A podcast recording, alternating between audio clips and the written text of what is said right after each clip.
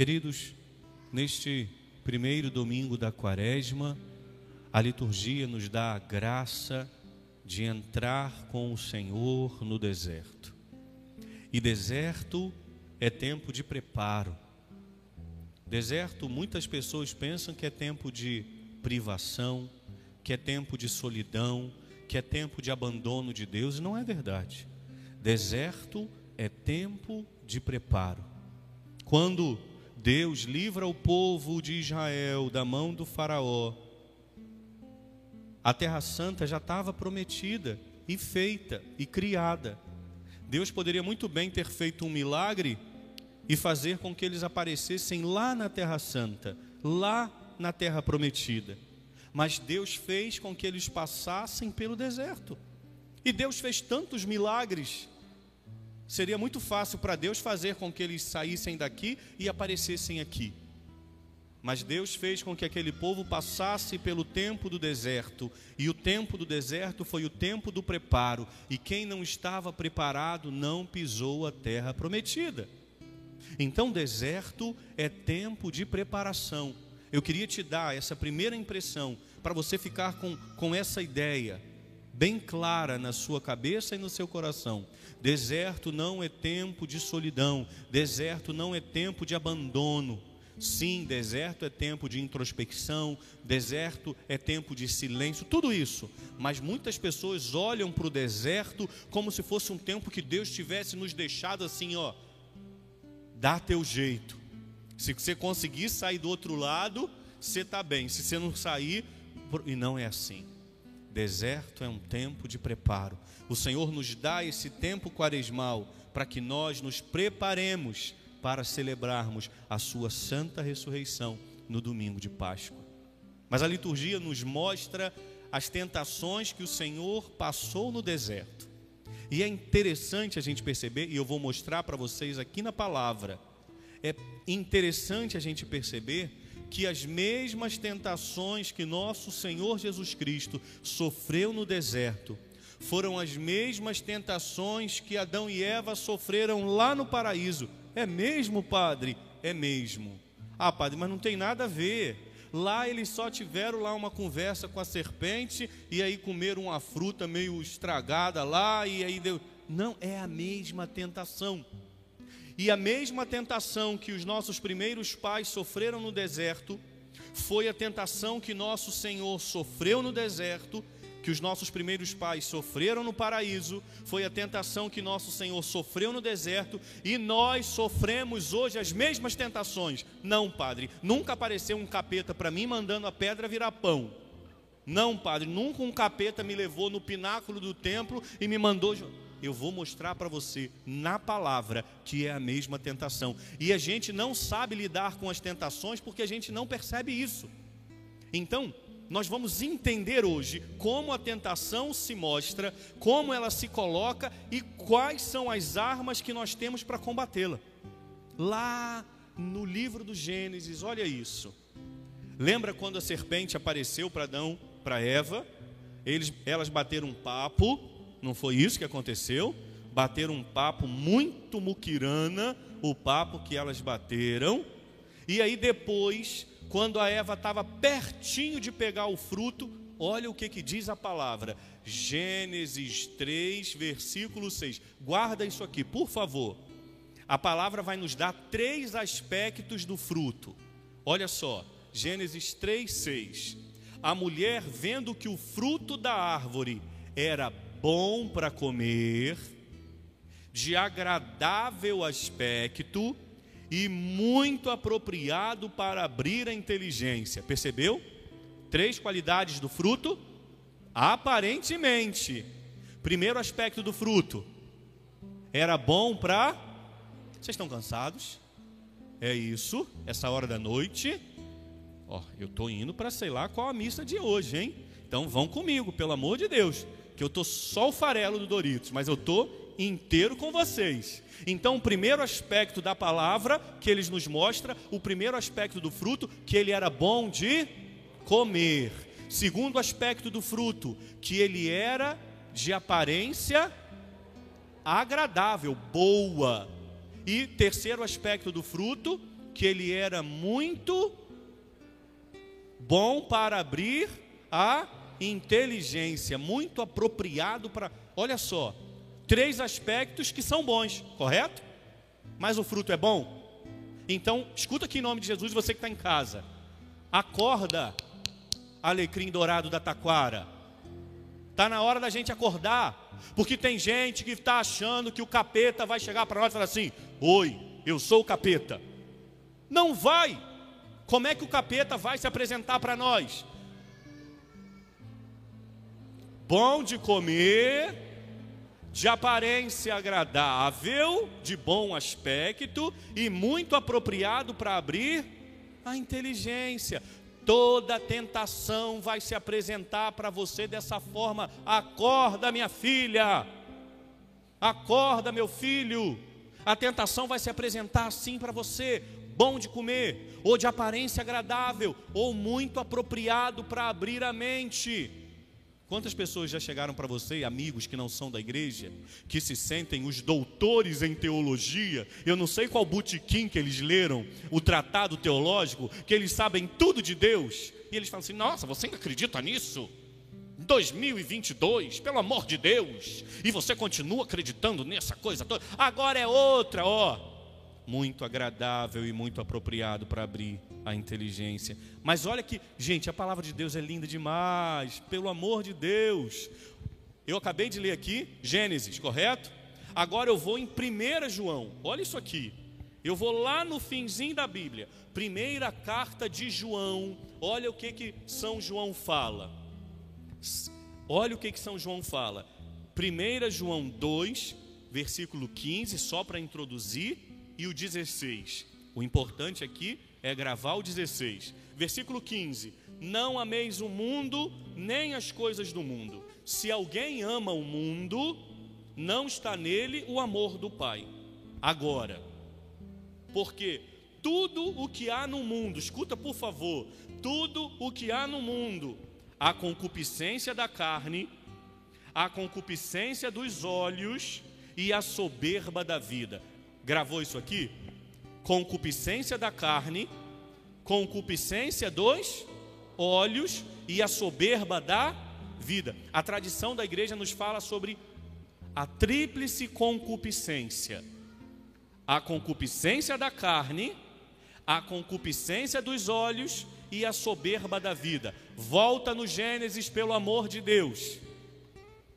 Primeiro aspecto do fruto: bom para a concupiscência da carne, que gera prazer, satisfação. Está entendendo isso aqui? Segundo aspecto do fruto, a concupiscência dos. Qual é o aspecto do fruto? De aspecto, concupiscência dos olhos. Terceiro aspecto do fruto, muito apropriado para abrir a soberba da vida. Uma pessoa soberba, ela acha que ela sabe tudo. Ela acha que ela tem todas as respostas, que ela descobriu a pólvora. Está entendendo? Olha lá, São João, na primeira carta de São João, no capítulo 2, no versículo 15 e 16, São João nos mostrando como se deu a tentação de Adão e Eva na concupiscência da carne, na concupiscência dos olhos e na soberba da vida. O fruto era bom de comer, o fruto era de aparência agradável e o fruto era muito apropriado para abrir a inteligência. Ok, padre, e cadê a tentação de Jesus? Pare e pensa. Minha Nossa Senhora é igualzinho. Primeira tentação, depois de 40 dias, como é que Nosso Senhor estava?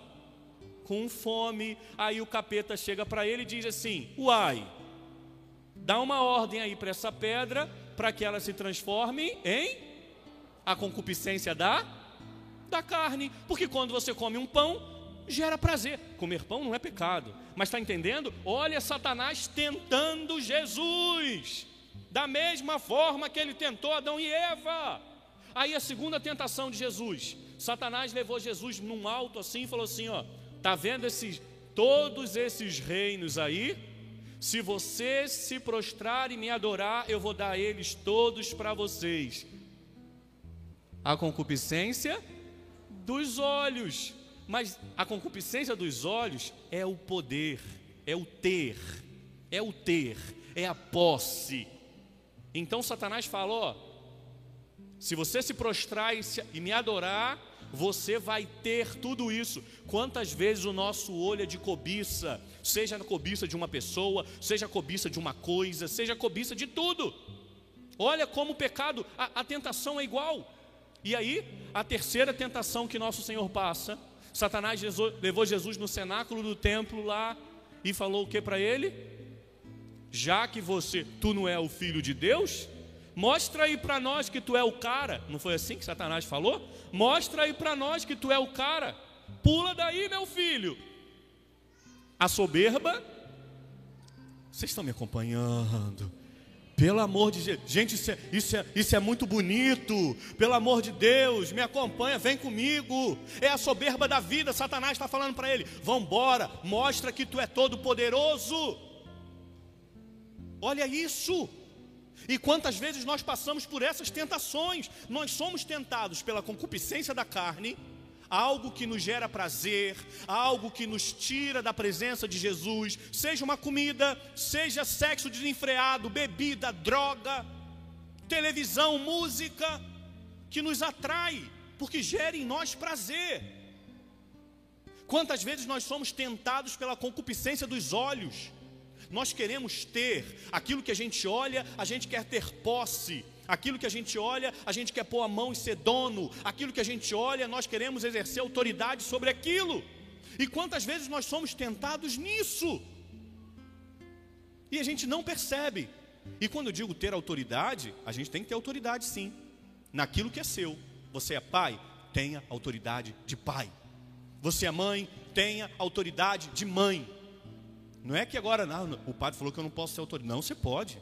Eu sou padre, eu tenho que ter autoridade de padre. Entendeu? A nossa autoridade que nos é confiada e conferida por Deus, nós temos que ter, porque senão nós perdemos a autoridade, nós ficamos desacreditados. Mas a, a, concupiscência dos olhos, ela nos faz desejar o que não é nosso, ela nos faz querer aquilo que não nos pertence.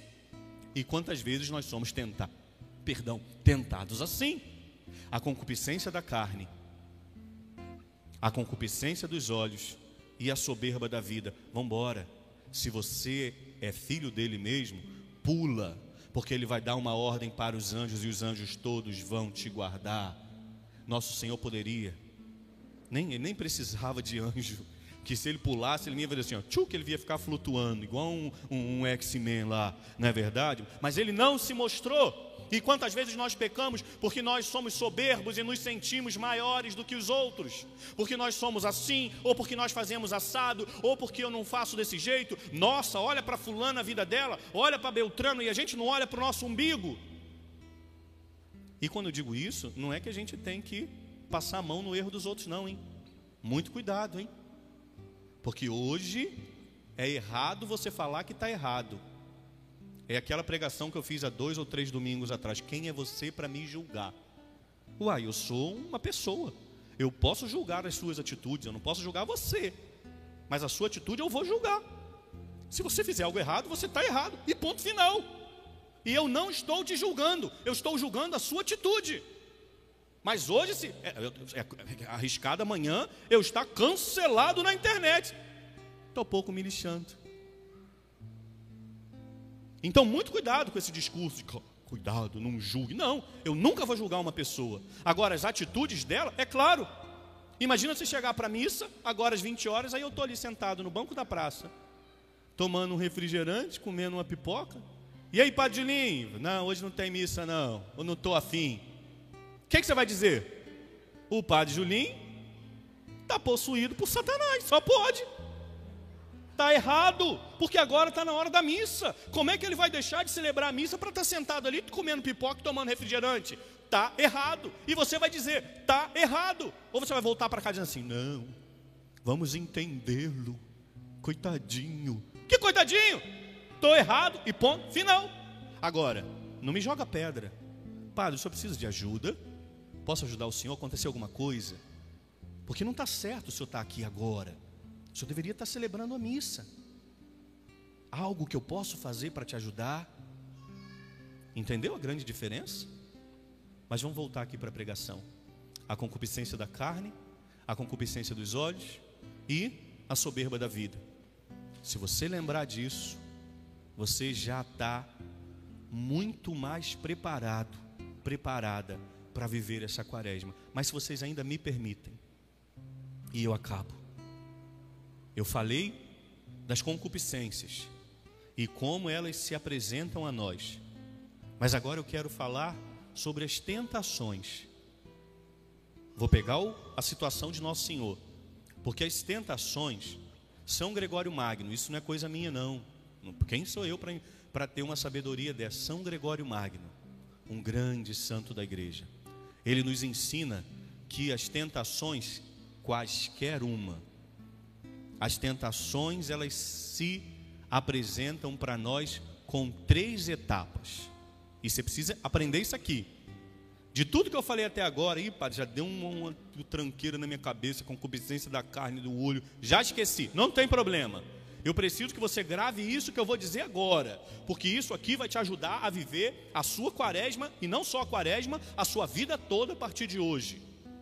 São Gregório Magno fala que as tentações elas são divididas em três etapas, em três momentos. Primeiro momento da tentação, a sugestão. A tentação se apresenta para nós primeiro como sugestão. Ó, oh, você está com fome? Eu vou te sugerir, manda essa pedra virar pão. É ou não é uma sugestão? Percebeu?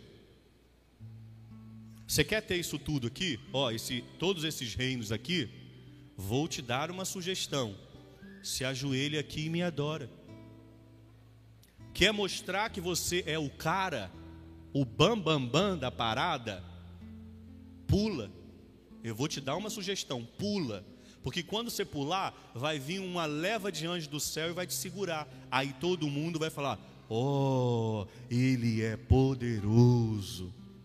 Então a tentação, o primeiro estágio da tentação é a Você não está gravando isso não, hein? grava isso. É a sugestão. E a sugestão ela se apresenta para nós de três formas. Mundo, o que é mundo?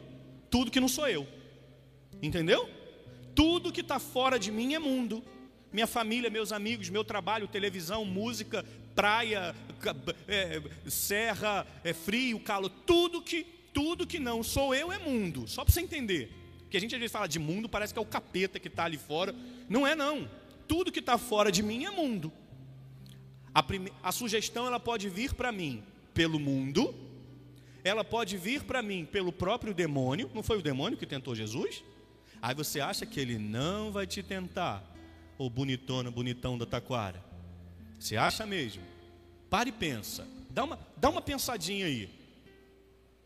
O capeta saiu das profundezas do inferno para tentar Jesus, e ele já saiu de lá sabendo que não ia conseguir. Vocês estão entendendo isso aqui? Quando ele saiu do inferno, ele estava saindo, Satanás. Aí tinha um capeta passando e falou assim: Ô, oh, você está indo para onde? Ele falou assim: Estou indo ali tentar Jesus. Aí o capeta, o outro demônio, falou assim: Ué, mas você sabe que você não vai conseguir, não sabe? Ele falou: Não, eu sei. Mas qual que é meu papel? Roubar, matar e destruir. Então eu estou indo lá. Você está entendendo? Quando o demônio saiu do inferno, quando Satanás saiu do inferno para tentar Jesus, ele já sabia que não ia conseguir. Ele não tinha dúvida disso. Ele tinha certeza. Mas qual é o papel dele? roubar, matar, então ele vai fazer. Agora pare e pensa comigo, bonitona. Pare e pensa comigo, bonitão. Se ele saiu, se ele se desprendeu dos infernos para ir tentar Jesus, mesmo sabendo que fracassaria, você acha que ele não vai te tentar? Sabendo que você está perigando de cair? Sabendo que se ele der uma ou duas ou três sugestões, você dá uma balançada? Então, muito cuidado para você que está vivendo a quaresma achando que é tempo de, de férias. A quaresma é só mais um tempo. Não é não. É tempo que você vai ser tentado e o demônio vai te tentar. A sugestão pode vir para mim pelo mundo, pelo demônio ou por mim mesmo.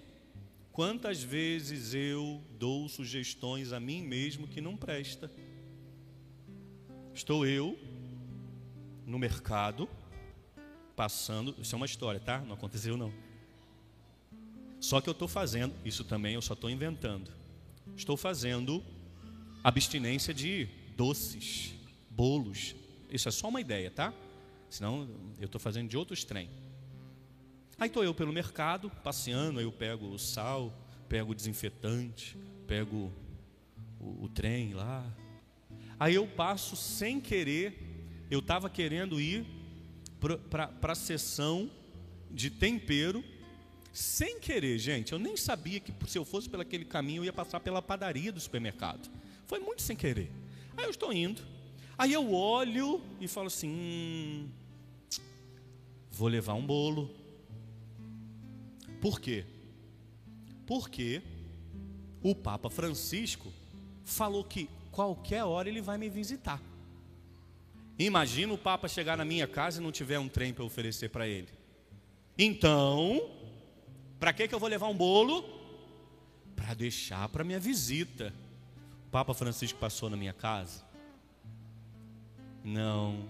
Aí eu, piedoso, terço diário, eucaristia diária, confissão frequente, não posso jogar comida fora. Porque se eu jogar comida fora, é pecado contra, então vou comer. Que pena. Puxa, percebeu? Como eu posso sugerir um, um, um, um buraco para eu cair? Então a sugestão ela pode vir do mundo, do diabo ou de mim mesmo. Essa é a primeira etapa da, da tentação.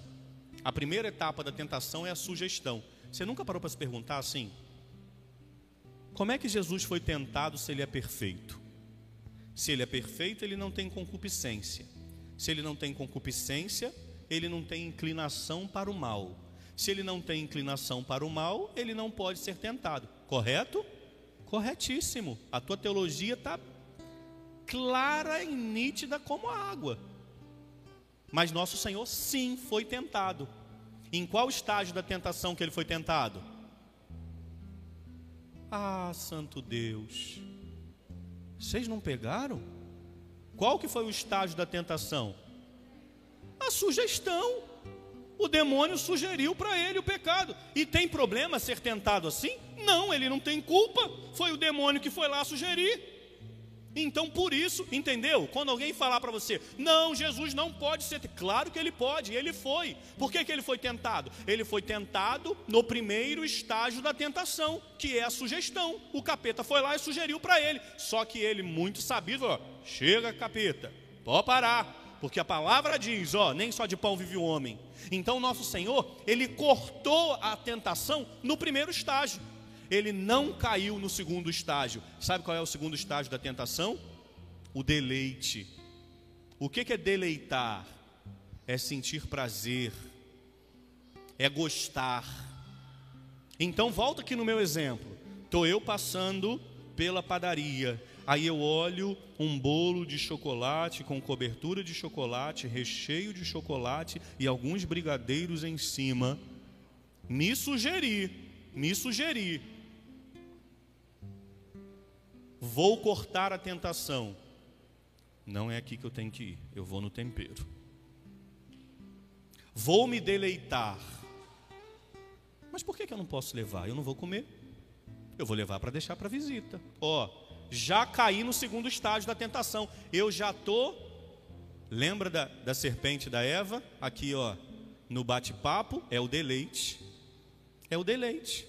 Ela começou aqui, ó, ah, mas se eu comer, cara, eu vou saber tudo, eu vou ficar como ele. Ó, eu vou sair daqui e vou chegar aqui. Ela começou a se deleitar. O problema da tentação, minha filha, o problema tenta da tentação, meu filho, é quando você começa a se deleitar com a ideia. Vou dar uma ideia que acontece com muita gente. Vou fazer. Eu tenho que me confessar mesmo. Por que, que eu não posso? Vou fazer eu preciso me confessar para Páscoa, eu já estou no pecado, eu vou cair no. Isso é deleite. Você começa aqui, ó, a dar ideia, ó. Você começa a trabalhar a ideia. Primeiro estágio da tentação, vamos lá, qual é? Sugestão. Segunda, segundo estágio da tentação, qual é? O terceiro estágio da tentação para acabar é o consentimento. Ok, eu quero esse fruto. Percebeu?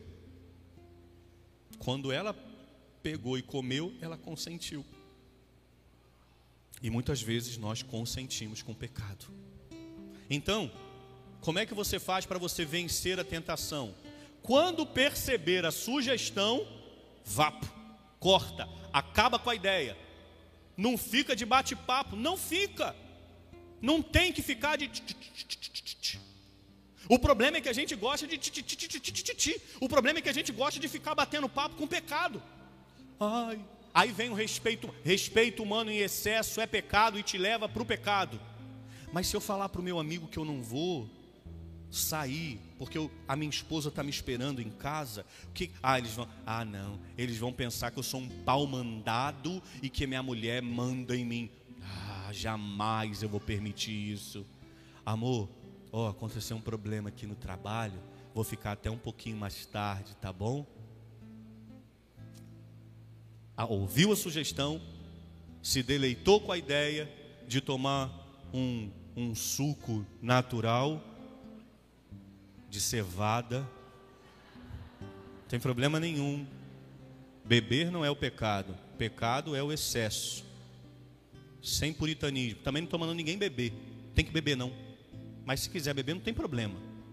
O problema é o excesso. O vinho que eu vou celebrar a missa tem álcool. Então beber não tem problema. O problema é o excesso. Mas cuidado com isso também, porque o que é excesso? Né? Tem gente, não. Uma vez meu primo falou para mim, maldita a hora que eu perguntei. Meu primo falou assim para mim: não, não, Julinho, eu nem era padre. Não, Julinho, eu bebo socialmente. Essa é a pior desculpa inventada por Satanás. O que é beber socialmente? Fala para mim. Não existe. Aí, aí eu me arrependo daquele momento. Se eu pudesse, eu voltava no tempo. Eu era menino, inocente. Qual foi a pergunta que eu fiz para meu primo? O que, que é socialmente para você? Eu preferia ter tomado um murro dentro da minha cara do que ter feito aquela pergunta. Meu primo me respondeu assim, ó, com toda a integridade. Ele não estava fazendo chacota, ele não estava mentindo, ele não estava nada. Ele estava, aquela era a verdade dele. Sabe o que ele me respondeu? Eu falei, mas, mas fulano, só para eu entender, o que é beber socialmente para você? Ele falou assim para mim, eu, de boa, eu bebo duas caixas. Você acredita? É praticamente um opala, é praticamente. Sim. E ele, gente, mas ele não falou para é, aquela era a verdade da vida dele. Ele falou: "Eu fico de boa com duas, gente, duas caixas daquela amarela que entra, quantas são 24 garrafas, sei lá? É uma caixa, não é isso? São 24, 12, eu nem sei. Tu tem noção do que é beber duas? E pior de tudo, ficar de boa. Volto para cá. Ih, peguei um montão agora aí, sangue de Jesus. Nós tenho tanto pensando assim, ah, eu tenho que mudar agora o meu socialmente. Ah, Jesus. Calma, vai se confessar. O problema é o excesso. O que torna pecado é a embriaguez. A palavra condena a embriaguez. O problema, sabe qual é? Que todo bêbado não acha que está bêbado. Já viu? Já viu? Tá, tá dançando em cima da mesa, plantando bananeira e tá dizendo: Eu tô bom.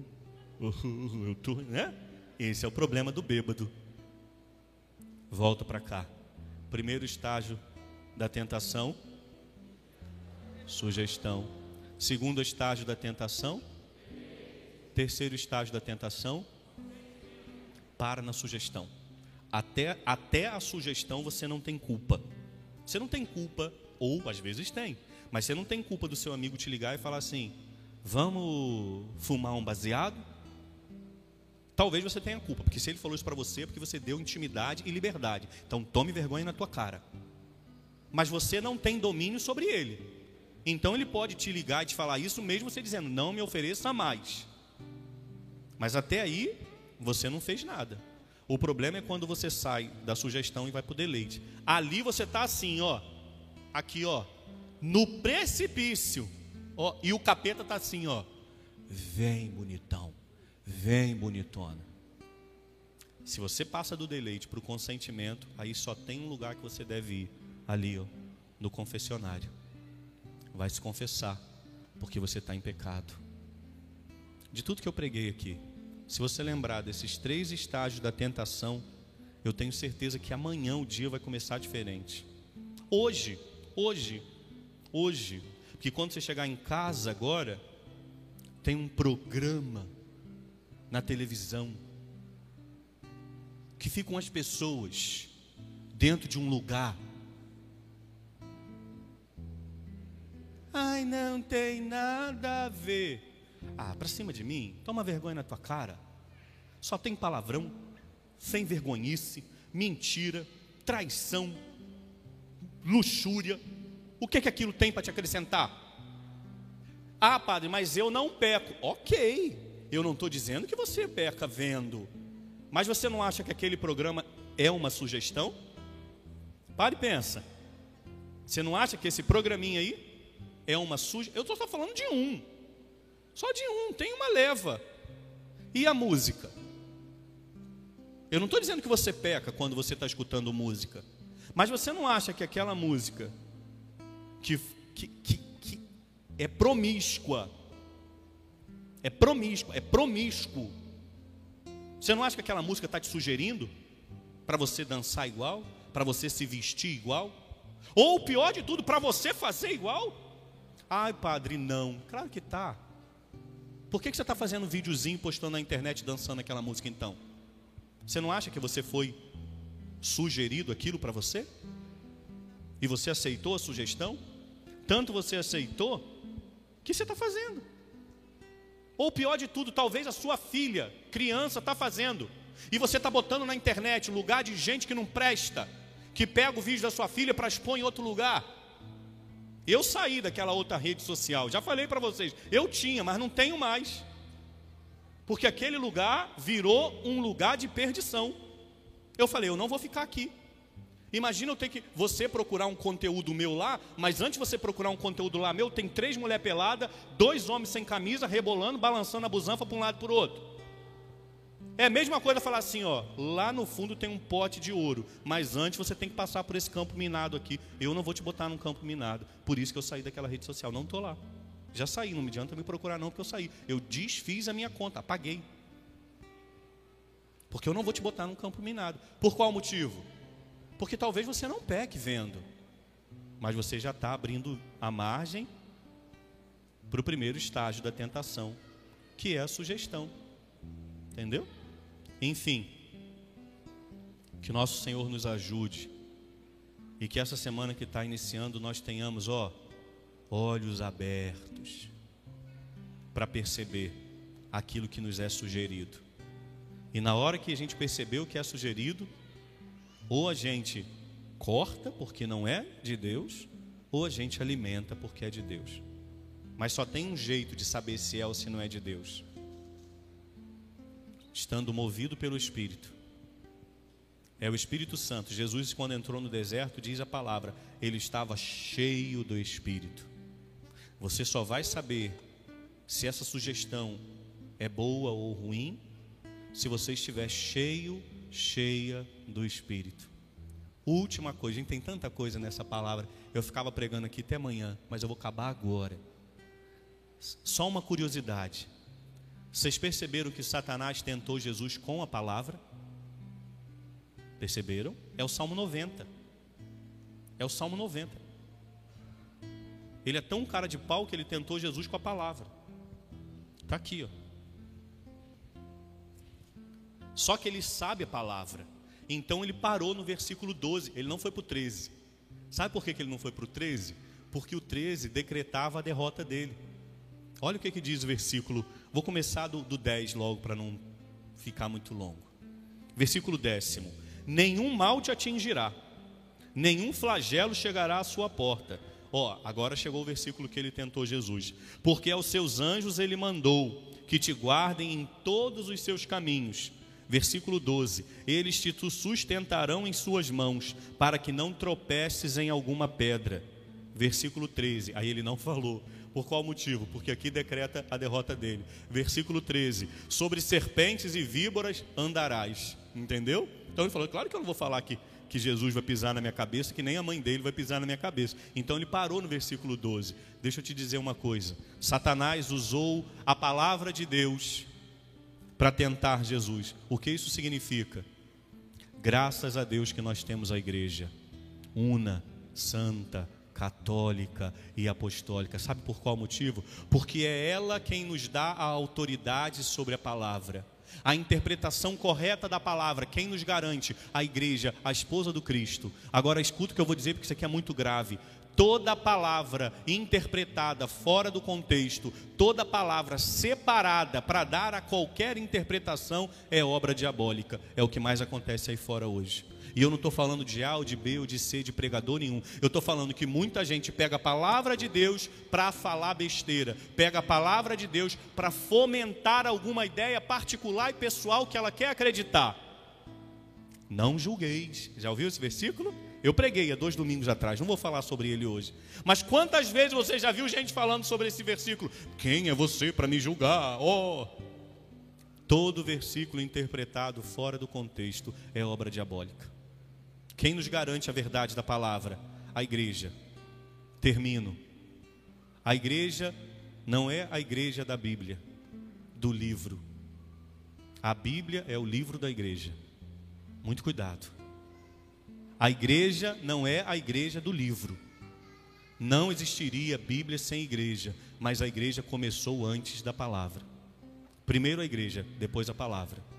A ordem é igreja, palavra. Hum, nossa, padre, o senhor está falando errado. Não estou, não. Se você botar a palavra em cima da igreja, o que acontece é essa maluquice que está aí fora hoje, de gente interpretando tudo de qualquer jeito, cada um dá uma interpretação, cada um fala como quer, cada um age e faz como quer, e não tem nenhuma autoridade sobre a palavra, porque é uma interpretação pessoal. Mas qualquer interpretação pessoal da palavra, se deturpar a verdade, é diabólica prova aqui, ó, Salmo 90. Satanás pegou a palavra e tentou, tentou tentar Jesus com a palavra. Mas ele é a verdade. E aquele que é a verdade não é confundido nunca. Enfim, disse que ia terminar e termina. Louvado seja nosso Senhor Jesus Cristo. Professemos a nossa